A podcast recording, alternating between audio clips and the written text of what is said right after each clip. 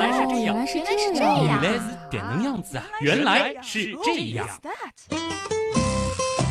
欢迎来到喜马拉雅独家播出的《原来是这样》，各位好，我是旭东。大家好，我是姜文。哎呦，大家好，我是姜文一出啊，这个有一点就是去年姜文回归的时候的那种小感动了。哎，其实你们点错了啦，这就是去年的节目。大家知道吗？今天我跟姜文录的这期节目是上海这一轮疫情以来，原来是这样第一期当面的搭档节目。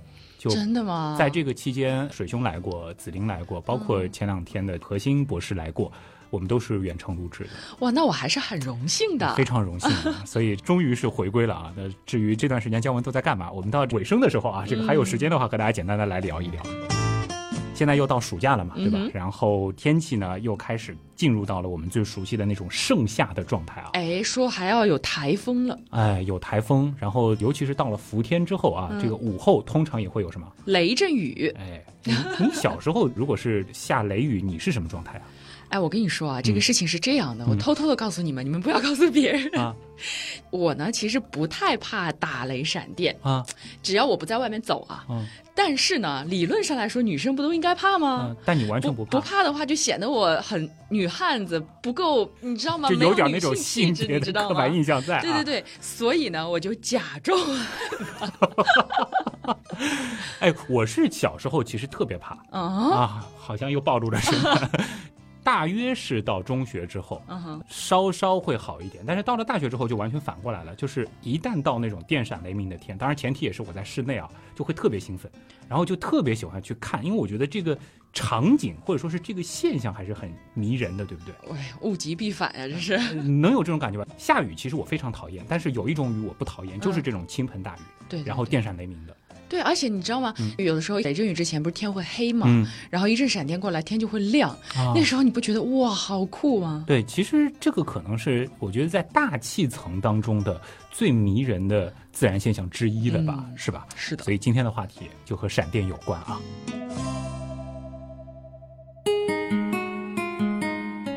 那么闪电到底是什么呢？我相信从古至今啊，好奇的人肯定是不少的。哎，这是自然的，而且我觉得世界各地的古人应该都是如此啊。毕竟这东西又壮观又吓人，是吧？嗯。所以最开始的时候，对于闪电，我觉得大部分的人持有的一个态度肯定是敬畏。是的，哎，比如说啊，春秋战国的时候，《论语》对吧？这个当中呢，其实就有一个很有意思的记录啊，就是说人遇到闪电的时候应该怎么样。说是要肃立起敬，哎，好吧，也可以理解了。那个时候没有相关的科学，他们可能会觉得，哎，是不是老天爷在发怒？这样有可能啊。毕竟就是古代神话当中，其实有雷公这样的描写，对吧？其实，在那个西方的神话体系，包括北欧的神话体系当中，会有什么宙斯啊、索尔这样的雷神，基本上索尔大家都认识，对，基本上是和这个神力或者说是这个老天爷在发怒、在打架相关。对的，毕竟闪电这种现象的确是，就像我们刚才也说的，特别是壮丽、神秘，而且又有一点恐怖，对，很难不让人浮想联翩。而当地面的目标被雷击中的时候，大家更容易产生一些充满神秘色彩的联想，天打五雷轰吗？哎，是的啊，或者呢，就如果说。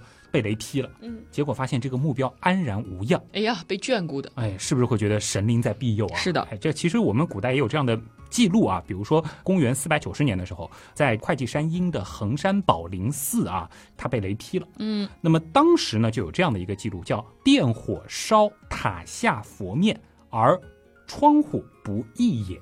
哎，意思呢，就是除了大佛的这个面部有烧灼的痕迹之外，建筑的窗户哎却安然无恙。哎，你别说啊，还真是有点佛祖显灵的意思。当时的人可能就是出于这样子的一种想法，所以把这个事情记录下来了啊。当然，这个现象其实我们用科学原理也不难解释嘛，因为佛面上面。我们说佛要金装，对吧？嗯，它其实会有一些这种金粉的这种装饰啊，那其实是一层导体，所以呢，它其实也是非常好的一个强大电流的通路。如果说真的是被雷击中的话，那其实会有大量的发热嘛，这就会导致这个金粉被融化。但是呢，窗户嘛，其实当时是木质的，这其实呢就是绝缘体，或者呢说是不容易在电流的通路上，所以呢就保持完好。哎，我觉得这样说起来，那段电火烧塔下佛面而窗户不易也的记录，也算是我国古代对于导体与绝缘体的认知的一个雏形吧。你要这样算。应该也可以吧，起码能算是客观的记录下的这种现象，对吧？这还是有一定价值的。那如果真的要说起人类对于闪电的科学研究，那恐怕还是得提一提富兰克林那个著名的实验。嗯，我知道你肯定想说那个放风筝的实验。是的。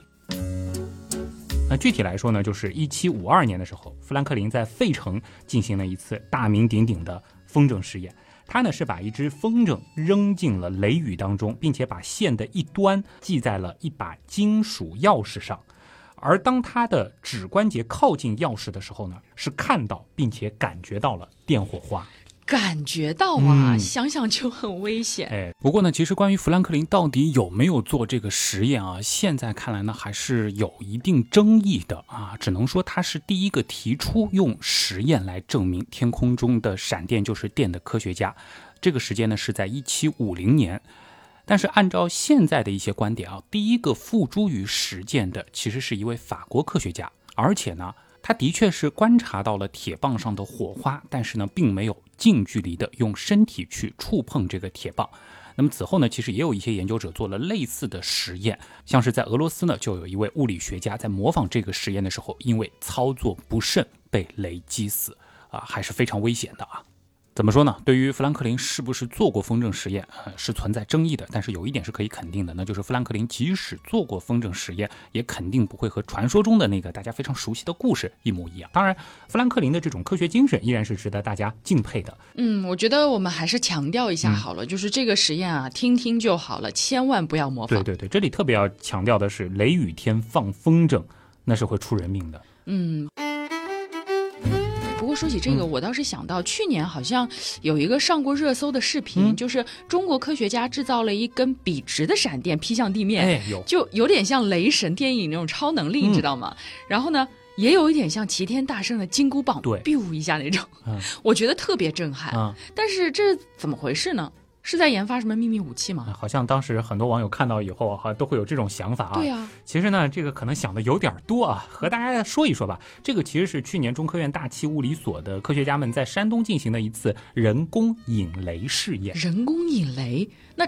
这是研究什么呢？啊，我当时呢其实是专门请教过另一位上海的教授啊，他也是经常做人工引雷试验的。人工引雷的历史其实挺悠久的，最早的祖师爷呢其实就是我们前面说的本杰明·富兰克林。不过呢，如今我们做这个实验，从目的上来说，已经和当年有很大不同了。当时富兰克林呢其实是为了证明闪电它是带电的，而如今我们呢其实是希望更精细的去研究这种现象本身。那具体是做什么呢？为什么引出来的闪电是那么笔直的？哎，方法上呢，大概是这样的：就是人工引雷呢，它首先要选一个气象条件比较合适的时候。呃，如果说完全是晴空万里，其实你也引不出雷。那其实就是那种感觉好像暴雨就快下下来的那种状态。这个时候呢，向空中释放一枚拖着细长导线的小火箭。那么，随着火箭的升空，加上重力的影响，是不是这个导线它就会自然而然被拉得笔直？嗯，当这个火箭到达两百到四百米的所谓的触发高度的时候呢，就有可能，或者说是有挺大的概率可以引出一道闪电。而当这个强电流顺着导线接地的时候呢，就形成了笔直闪电这样的奇观。哇，原来如此，原来是因为导线的关系。对，哎。那雷雨天，高层建筑的避雷针更加容易被闪电击中，这个常识大家应该都明白啊。那么人工引雷呢，其实就是这样类似的原理，而且它通常是在比较空旷的地带来做的，其实就类似于在平地快速的竖起一根超长的避雷针。哎，那为什么不直接在雷雨天就去记录观测闪电，还要专门引雷这么麻烦呢？哎，你别说雷雨天直接记录也是有的，但是大家要想一想，闪电它的特性是什么？是不是？它的这个发生存在着很多不确定性，嗯，就即使是雷雨天，你在家里想要观赏闪电，你其实也很难预判下一次会在什么地方、什么时候到来。哦，我是不能预测，但我以为科学家可以预测。其实极难啊，这是一个世界性的难题。正因为闪电的发生存在着太多的不确定性，所以呢，我们要近距离、完整的去记录并且监控一次闪电，这就非常不容易了。嗯，那如果说是人工引雷。在有经验的科学家的操作下，成功率是可以超过百分之六十的。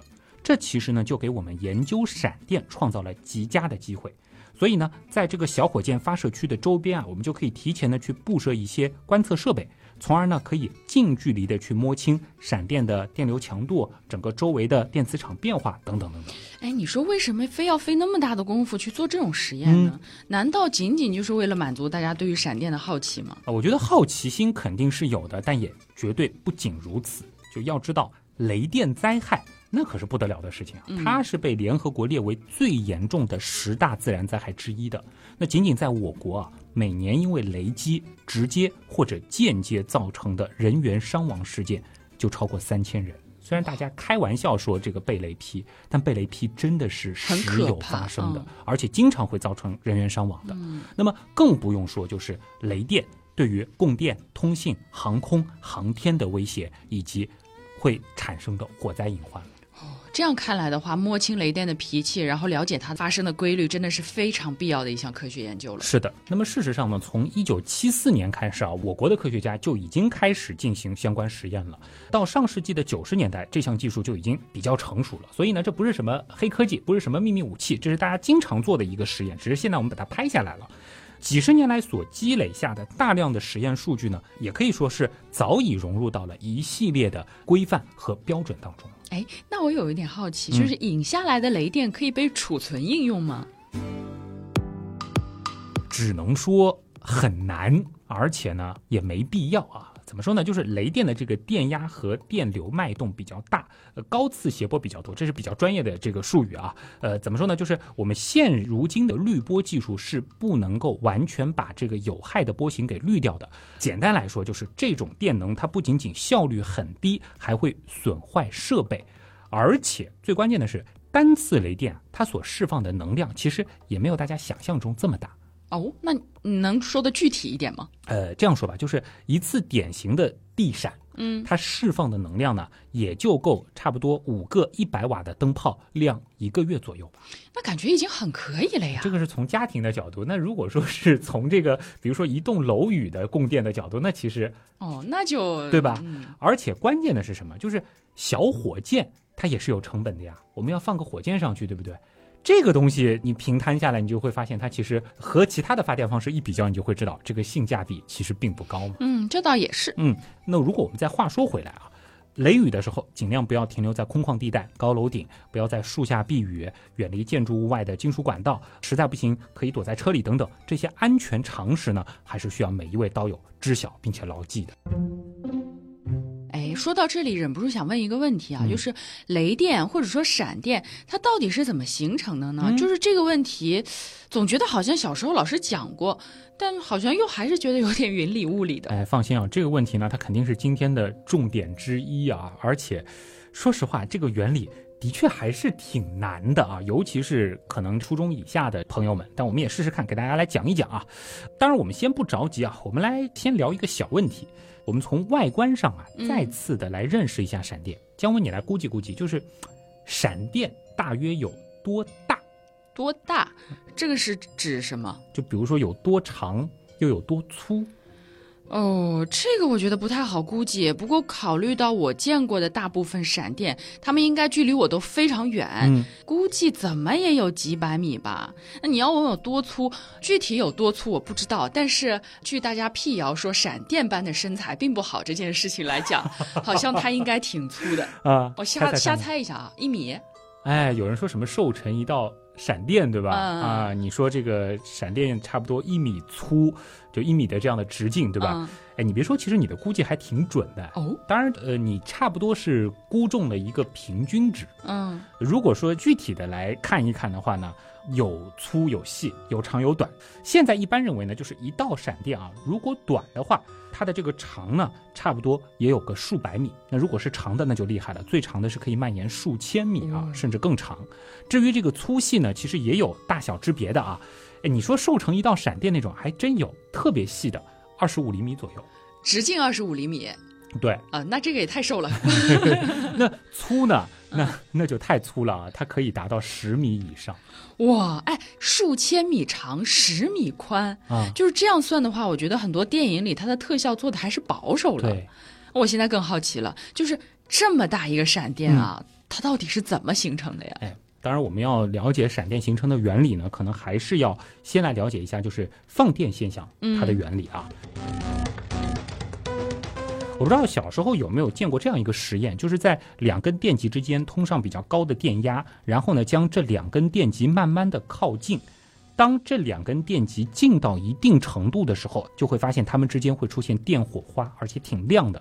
这个呢，就是非常著名的弧光放电现象。嗯，这个实验怎么听上去也是很危险的样子？哎，但好像就是很多描述什么科学家在做什么疯狂实验啊，或者说有一些科技馆当中也会有类似这样的这个装置。嗯，这个呢，其实应该是初中物理的一个知识啊。老师呢，可能也会在课堂上演示，但是呢，还是要提醒小朋友千万不要在家里尝试啊。这个玩电和玩火一样，都是非常非常危险的啊。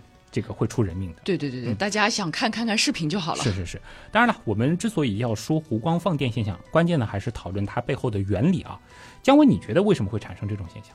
我觉得呢，是因为这两根电极当中肯定有很多电，嗯，然后就产生了放电现象吗？哎，我觉得姜文以前考试凑字数的能力肯定是一流的，是不是？切，你这是在嘲讽我吗？没有没有啊，呃，弧光放电呢，它实际上是指。产生了弧状的，大家可以想象成是就有点那种曲线状的，其实更像就是闪电形状的那种白色的光芒，并且呢是会产生高温的一种我们叫气体放电现象。呃，具体来说呢，就是当这个电源啊它功率比较大，能够产生足够大的电流的时候啊，这里的这个足够的大，我们指的是大约几安到几十安这样一个水平。那这样的电流呢，它就能够使气体被击穿。从而发出强烈的光芒，并且产生高温，使气体击穿，这是什么意思啊？难道说电流还能把气体给打穿了？呃，气体击穿呢，是指就是在通常状态下啊，由于各种外置电离源的作用下，它呢就可以使得任何气体当中的那些。因为总会有的嘛，都有一定的这种带电粒子嘛，在强电场的作用下形成电流，而一旦这个外置电离源消失了，那么这个放电现象也就会熄灭。所以呢，就是这种放电现象呢，也被称为所谓的非自持放电。那么在生活当中最常见的呢，可能就是电焊的时候。那个非常耀眼的闪光，还有呢，就是在医院当中啊，医学上其实会有一种作为紫外线源的叫汞弧灯，其实用的也是这个原理。哦，那弧光放电现象跟闪电又有什么关系呢？嗯，anyway 啊，就是闪电和上面所说的这个弧光放电其实非常的相似，只不过呢，闪电它是转瞬即逝的，而通常我们见到的这个弧光放电现象，因为它这个电源比较稳定嘛，它是可以长时间存在的。那你的意思是可以把闪电理解为一种巨大的弧光放电现象，对吗？当然呢，就是它其实是一瞬间的啊，毕竟就是大气层当中的电荷在一次闪电之后很难立即得到补充啊。因为弧光放电呢，它其实只要电流足够的强大，那么不管是在稀薄的气体当中，还是金属蒸汽当中，亦或是闪电所在的大气层当中，都能够产生。当然了，如果大家非要深究这个现象为什么会发出强光，这就是个大问题了，大家可能需要再重温一下当年的那个量子系列了啊！今天我们就不展开了。嗯，好吧，那闪电形成的过程又是怎么样的呢？嗯，如果具体到一次闪电形成的过程，哎，那其实又是很复杂的了啊！那我们可能呢，还得先从闪电形成的先决条件说起。我随便问点啥都得 从头说起，因为闪电它就是一个有点难的话题啊。行，来吧。这样呢，我们先设想一个场景啊，就是当一片那种黑压压的雷雨云，嗯，移动到某处的时候，这个雷雨云呢，中下部分啊，刚好是一个强大的负电荷中心，而云底的相对下电面呢，又成了正电荷中心，就像是我们前面聊的弧光放电现象的那两极一样。而巨大的能量呢，我们可以理解为就藏在那厚厚的积雨云当中。这样一来呢，云底和地面之间就形成了强大的电场。这个时候啊，闪电形成的这个环境条件就满足了。我怀疑你是不是把我当水兄了？又是正负电荷中心，又是相对下电面的，你这专业名词的密度是不是太高了点？那我们就先一个个来解释一下名词呗。哎，首先第一个吧，这个正电荷中心和负电荷中心是什么意思啊？我们这样理解吧，就是说每一个分子当中，它不是有很多原子嘛？嗯啊，这原子它其实也会带一些电子，对吧？那么这些电子呢，我们可以理解成就是它们会组成一个电子集合。嗯，那原子所带的电子呢，它一定是负电荷啊，所以呢，这个集合也就是负电子集合，这个能理解吗？能理解啊。好，那么这样子的一个负电子集合中，每一个带负电荷的电子呢，大家其实就可以设想啊，它们是集中在某个点上的。注意，这是一种设想，有点像是我们设想什么呢？就是我们可以认为任何物体的重量都可以被看作是集中在它的重心上的。其实这两者的本质是相通的。嗯，这个比喻可以啊。那么我们呢，就可以把负电子集合中所有电子集中的点看作是这个电子集合的中心。所以呢，科学家们啊就把这个中心叫做负电荷中心。当然了，正电荷中心其实也是相通的道理。嗯，那云的相对下电面又具体是指云的哪个部分呢？呃，这其实是一个挺气象的术语啊。确切的来说，不是云的哪个部分，而是大气和地面或者说是水面的一个分界的这个位置。呃，怎么说呢？就是这个相对下垫面啊，说白了就是低层大气运动的边界面。换句话说呢，就是水面、地面和大气分界的部分。那么云的相对下垫面呢，可以理解为就是云的垂直投影对应的地表或者是水表。嗯，好吧，那我们干脆再照顾一下小听众啊，再来解释一下电场又是什么吧。哎呦，要解释电场这个其实。更抽象，我觉得啊，就虽然大家好像这个大一点以后都懂，对吧？小朋友听不明白也没关系，上了中学就知道。那么简单的来说呢，就是电场它其实是电荷及变化磁场的周围空间里的一种客观存在。就是虽然啊，它不是由分子、原子之类的东西组成的，但是呢，也具有一般的由分子、原子组成的物质所具有的力啊、能量啊等等的客观属性。哎，我觉得听上去挺玄乎的啊，不是由分子和原子组成的，却又是客观存在的。哎，这个就是场嘛，这种场其实都是很迷人的东西啊。呃，其实呢，就是电是离不开电场的，这个大家就知道就行了啊。那么任何电荷之间的互相作用呢，都是通过电场来进行的。所以呢，哎，我们前面说的这个云底和地面之间啊，就会形成强大的电场，这个呢也是闪电形成的一个重要条件。好，现在闪电的形成环境大家应该已经比较明白了啊。那接下来你是不是可以给我们说说闪电形成的过程了呢？哎，那么在刚刚那样的环境下，这个电荷呢就越积越多，电场呢也会随之越来越强。而在这种情况下，云的底部呢。会首先出现大气被强烈电离的一段气柱，哎，这段气柱就是我们看到的闪电吗？哦，这其实还不是啊，这样子的气柱呢，在科学上啊是被称作叫梯级先导。这个梯级先导呢，其实是一种直径大约五米、长约五十米、电流大约一百安培的，我们记住是暗淡光柱。这个梯级先导呢，会以平均一百五十千米每秒的超高速度一级一级伸向地面。哇，好有画面感啊！就是一道光柱以很高很高的速度从高空向地面伸下来。对，感觉超酷啊！这个时候肯定闪电就要来了吧？是的，是的。那我们注意啊，就是当这个梯级先导离地面只有五到五十米的时候啊，这个特别帅。地面呢，它就会突然的向上回击，嗯，从地面一直到云底，沿着梯级先导所开辟出来的这个电力通道往上走。哎，所以闪电其实是从下往上走的。你这个细节抓的就很敏锐了，就是我们通常认为的这个回击的部分，嗯，才是进入到了这个闪电的本体的阶段。哇，它其实是从下往上的。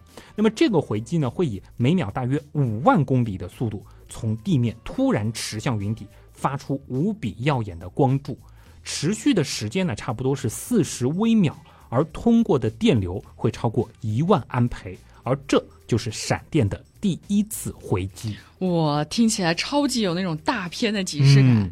但是我注意到你说了一个词“第一次回击”，对，就说还有第二次喽。哎，所以一道闪电，某种程度上它其实。不是就那么一道哦，它是有好几次的回击组成的，而且呢，它不仅仅说是有第二次，还有第三次、第四次啊。那么在第一次回击之后呢，云层当中又会立刻伸出一根暗淡的光柱，携带巨大的电流，沿着第一次回击的路径再一次飞驰向地面，而这个过程呢，被称为直窜先导。而当这个直窜先导离地面五到五十米的时候，地面呢就会再次回击。再一次的形成耀眼的光柱，这肯定是第二次回击。是的，那么接下来呢，还会形成类似于第二次那样的第三次、第四次的闪击，而这一个复杂的过程呢，就是闪电从形成到消失的全过程了，直到那些电荷被消耗殆尽。我原本觉得看闪电已经很精彩了，没想到一解读。它比看起来还要精彩。对，所以就是那种超高速的那个情况下，如果能够记录下闪电的话，这个过程是非常非常帅的，一定绝美。你想一次闪电的持续过程，通常也只有零点二五秒，真的还是转瞬即逝。是的，嗯，大家其实也很难想象，就是在那么短的时间里就会形成如此复杂的一个过程，而且如此狭窄的闪电通道上又要释放如此巨大的电能，想一想真的还是很让人吃惊的啊！哇，我觉得。像我 这种不懂科学原理的人，只能感叹一下，这是大自然的鬼斧神工。那能不能再顺便解释一下雷声的原理呢？啊，这个倒比闪电的原理好解释多了。就是因为在这个闪电的通道当中，电流极强嘛，温度呢就可以骤然的升至，呃，有说是两万摄氏度的。那你想这样子的一个升温的过程，其实就会造成气压的突增，这就会导致空气剧烈的膨胀，从而呢形成震荡。这个震荡就是雷声啊，也就是说，其实雷声形成的原理和一般我们说爆炸它产生巨响的原理是类似的。原来如此。嗯，哎，那说起雷声啊，姜文还记不记得一种很简单的测量闪电和我们大致距离的方法？哎，我这个好像还真知道一点儿，好像是利用看到闪电和听到雷声中间间隔的时间来计算。哎，是的，这个其实也是让小朋友们去感受光速和音速的一个很简单的、很好的方法啊。那么最简单的就是数个秒嘛，然后我们再乘上声音在空气当中的这个传播速度，通常是三百四十米每秒。那这样子呢，就能够得到一个大致的闪电距离我们的距离了。哎，我我觉得你别说啊，就是如果有小朋友真的很害怕打雷的话，说不定试一试这个方法，还真的顺便能克服恐惧。哎，有道理啊。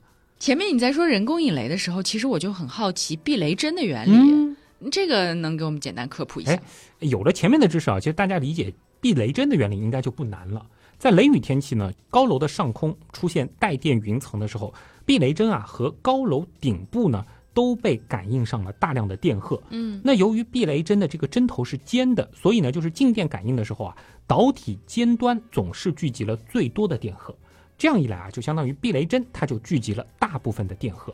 是不是你前面提到的电荷中心啊？对，电荷中心非常重要啊。那么避雷针呢？它其实又和这些带电云层啊形成了一个电容器。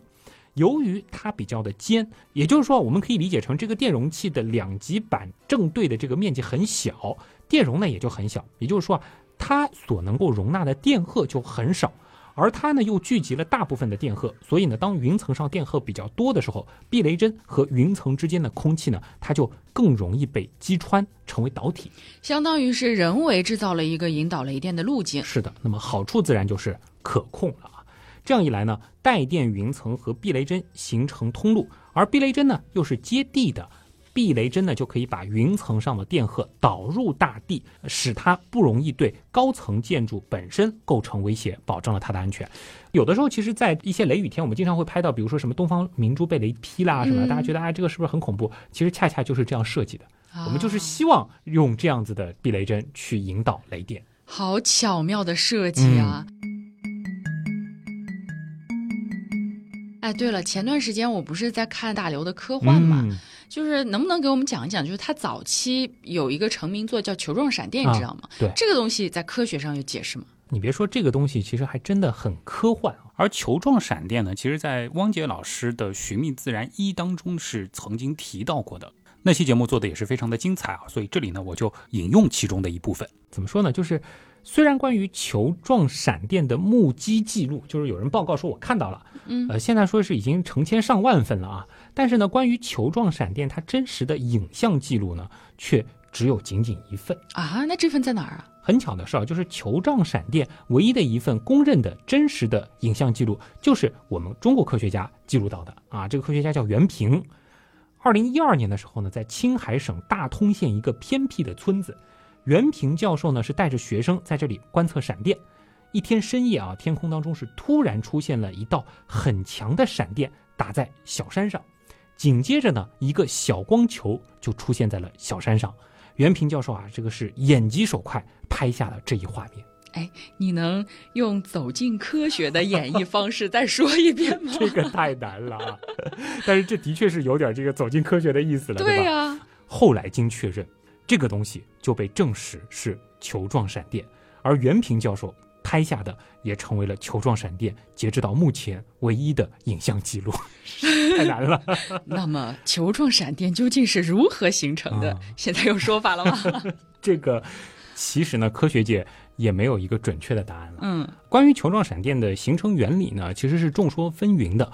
我们原来是这样，自然也没有办法给出一个明确的答案。嗯，那就先讲一个假说吧。啊，就是现在可能会认为啊，是这个闪电打到地面当中之后啊，泥土里会有一些硅，硅元素啊，泥土受到闪电的冲击，其中的氧和碳结合，而硅被气化，就形成了纯硅。这个东西呢，就会形成一个短暂的球体。这种气化的硅和氧结合的时候呢，又能够产生热量，使得这个球体发出白光，这就有点闪电的意思。那么这个理论呢，似乎是可以挺好的解释球状闪电的各种特性。但是这个理论有证据吗？哎，你这个思维方式就很正确了啊。我们俗话说证据为王，对吧？很原样哈。哎，理论想要得到科学界的公认，就必须拿出足够令人信服的证据。那么这个理论的证据呢，就是巴西有一组科研人员啊，他们按照这个理论进行实验，嗯，哎，结果发现好像真的是造出了白色的浮空球体。那这个制造出来的是球状闪电吗？那就看我们怎么去定义球状闪电了。但反正是有这么个玩意儿啊。但是呢，在袁平教授所拍摄的这个球状闪电的光谱当中呢，似乎也是发现了硅的光谱痕迹。这个呢，好像也能作为一个补充的证据。当然了，并不是说我们现在就认为这个理论就是正确的了。嗯，我觉得刀友们应该都理解，就是在一个理论被证实之前，我们不能对此妄下定论，一定认为它是对的或者是错的。对对对，其实呢，关于球状闪电啊，除了气化硅假说，还有很多其他的假说，有一些呢也是奇思妙想、天马行空。当然，这里篇幅关系，我们就不展开了。哎，大家可以自己去查一下。除了球状闪电，这两年好像还有另外一个很神秘的闪电，叫做红色精灵闪电。嗯，这个你知道吗？哎，我知道，能顺便给我们科普一下？我好像依稀记得有几个刀友就是老盯着我说讲一讲这个东西。哎，那正好。这东西其实挺难的啊，就是我也只能简单的说一说啊，就是前面说过，就是一般的闪电呢，其实是源自带着负电荷的云层底部，并且向下落至地表，对吧？就是这样的一个过程。但是偶尔的时候呢，闪电啊，它也会源自云层顶端积蓄的大量正电荷，因此呢，就是闪电发生之后啊，电离层和云层顶，哎，它有着很大的电场，就会吸引着电子向上移动。你的意思是反着来往上走？是的。那么在移动的过程当中呢，它就会和气体分子碰撞。如果产生的电场足够强，而且周围的空气又足够的稀薄，那么在和空气分子撞击之前呢，这个电子啊是可以获得相当高的能量的。那么当这个电子撞击空气分子，就会把它们撞到激发的状态。呃，这个以前其实讲这个量子的时候也讲过啊，就让分子发出辉光。这个呢，也是红色精灵会在高空出现短暂发光现象的一个原因。哎，这种闪电应该很高很高吧？是的，是的，真的很高很高啊！这个理论上呢，这种现象可以发生在四十到九十千米以上的高空当中。而最亮的红色精灵呢，人类的确是可以肉眼看见的。但是长久以来，大家没有关注到它。究其原因呢，主要还是因为它是发生在那些极端明亮的云对地闪电之后啊，这个其实是被淹没了，或者说我们这个怎么说，不识庐山真面目，只缘身在此山中，只缘身在此云下，我们看不到上面的事情。所以呢，这个现象之前没有引起科学家们的注意，但是现在其实。我们知道这种现象的存在之后，他们有一个技巧，就是那边在电闪雷鸣，我在远的地方去看它的上空，嗯，这就有可能记录下来。哎，我大胆猜测一下，是不是因为现在观测设备普及了，然后爱好者也变多了，所以这种记录也就越来越多了？对对对，当然呢，其实它的形成条件还是比较苛刻的啊。红色精灵发光的时间通常持续不到三十分之一秒，哇，也太短了。对，所以就是设备灵敏是非常非常重要的，而且这个亮度呢，通常也不是很明亮。能被注意到并且恰巧记录下来的机会自然是相当低的。现在呢，他们会用一些就是高感光度的摄像机，持续的对雷雨云上空进行录像，才会记录到这种。非常短暂的高空发光现象。原来如此，所以说如果大家要捕捉红色精灵，呃，其实是有方法可循的。是的，是的，这个呢，其实网上有一些大神，他们也出了一些教程，大家可以去学习一下啊。哎，旭东，我还有一个很好奇的事情，你说极光算不算是另一种形式的闪电？哎，这个倒是一个挺有意思的问题啊。当然，我觉得最简单的回答方法就是我们讨论一下极光和闪电的定义呗。哎呀。到底是定义狂魔，因为呃，根据我个人的理解啊，就当我们讨论闪电的时候，我们讨论的是一种大气放电现象，对吧？嗯。所以红色精灵，我觉得是闪电没错。是这一点我同意。那极光的定义呢？那极光它其实是什么呢？我我记得以前好像节目当中也提过啊，应该是水兄讲的，就是它是太阳所产生的带电粒子流进入地球磁场时所产生的光辉，就它的这个源头是太阳。嗯哼。怎么说呢？就是这种光辉所产生的原因是太阳。这一点没有意义，对吧？嗯，是的啊。然而呢，闪电啊，它是地球天气系统当中内部的一种放电现象，它是没有任何外太空因素的。嗯，所以即使是我们前面说的红色精灵，它虽然发生的很高，但它的源头还是在地上的。所以这个就是我认为极光应该不能算是一种闪电的原因吧？嗯，好吧，原来是这样，就是这样。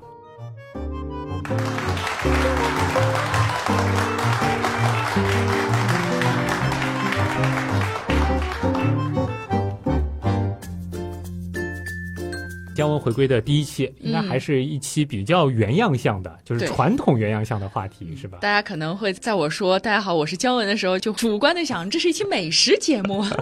哎呀，今年美食节目，其实你在这个疫情期间错过了烘焙的后续啊。然后当时就有很多的刀友问，为什么这期不找姜文来录？我想问，做烘焙的节目有？成品可以吃吗？当时是远程的，没有的话我就不做了。那下一次我我带一个成品来，我们再 再来一个系列吧。呃，今天这个节目还是和大家来来来说一下，其实是有文案作者的，嗯，而且这篇文案其实也是疫情期间我收到的啊。呃，但因为当时我看好像还没有那么多电闪雷鸣的机会，所以我就想可能还是放到这个夏天。现在更应景，哎，现在会更应景。万一我们播出这一期的时候正好下雨，然后打雷啥的，哇，那也太棒了。哎。伴着这个节目看外面的电闪雷鸣还是不错的，当然我还是希望这种极端灾害性天气还是少一些为妙。小闪一下也行，好吧，好吧啊，这毕竟是一个客观存在的自然现象，对吧？这一期文案的作者呢叫李痛。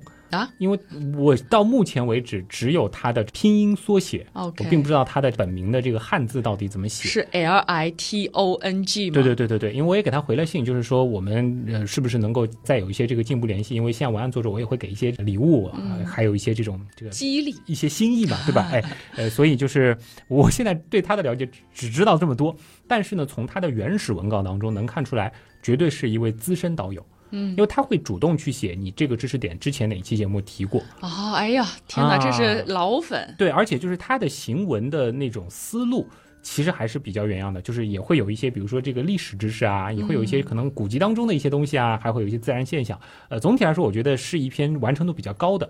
当然了，因为他的那一篇文案字数相对来说少了一些，要满足我们现在原样动辄一期可能都接近一个小时的这个体量呢。呃，我还是稍稍加了一些东西啊。说不定他是觉得我们原样实在太长了，为了给你减点时间，煞费苦 心。这这倒也有可能啊。呃，总之我觉得还是非常不错的一篇文案。那么今天呢，我也增加了一些内容啊，啊，最后形成了这样一篇。哎，这样说起来的话，原样其实风雨雷电应该是这四个关键词也算凑得差不多了啊。以前讲过台风，嗯，云也讲过啊，但是其实跟天气有关还是有。不少话题可以有机会再和大家讲。你的意思是要开新坑了？呃，也未必吧。或者说，大家也可以来 来来讲一讲，就是说，在这个嗯大气当中的一些自然现象，嗯，还有哪些可能我没写的，或者说是大家也觉得比较好玩的，我们有机会再和大家来聊一聊。欢迎大家提议。嗯，最后简单的聊一聊吧。姜文，你过去的这差不多四个月怎么样呀？沉迷工作不能自拔。我和大家这个也补充一下，真的是。沉迷工作，因为有差不多两个月的时间，对，是，对，真的非常非常的辛苦，是以台为家，就以单位为家的。对对对，这不是一个说法，这真的是住在单位。对对对，就是以前我们会说是这个你你废寝忘食的工作，嗯，因为那段特殊的时期嘛，就是因为姜文的这个岗位。比我的岗位更重要一些哦，不是这样的，只不过是因为我的岗位它不能远程办公啊，所以就是真的真的太辛苦了。哎，但是我觉得就是在我们嗯这个地区范围，应该很多人都是这样的。嗯，对，其实有有很多人就是像姜文这样，就是默默的在自己的这个。哎，你不要岗位上吊子爬的这么 高，还是要提升一下的。因为有一段时间，我其实特别担心姜文的那个状况，因为我疫情期间其实想跟你试试看能不能远程的录一下。哎，对，那那个时候，嗯，真的是，就是其实我是有时间的，但是我就是没有那个心思。对，然后我就特别。就心疼不是滋味然后又又怕，就是不知道你这个状态什么时候会好一些。对对对，哎，我觉得看到姜文现在的状态，我就放心了。所以放出来就很开心。所以接下来应该会有更多的在原样当中的登场率了啊。哦，是吗？大家不知道。你想不想想你了？每一期这下面都是姜文怎么还没回来呀？姜文去哪儿了呀？而且就是今其实今年我记得春节之后有一段时间，你绝对是登场率第一的搭档。对啊，我都怕大家听烦了。然后戛然而止啊！所以我决定响应大家的呼声。大家想我我就来，不想我我就不来。那那大家就留言吧啊！这到 到底爱不爱姜文？好吧，好了，那今天的原来是这样，真的就是这样了啊！也再次感谢通过所有方式支持和帮助我们的朋友。嗯，原来是这样的发展，真的离不开大家。我是旭东，我是姜文，咱们下期接着聊，拜拜，拜拜。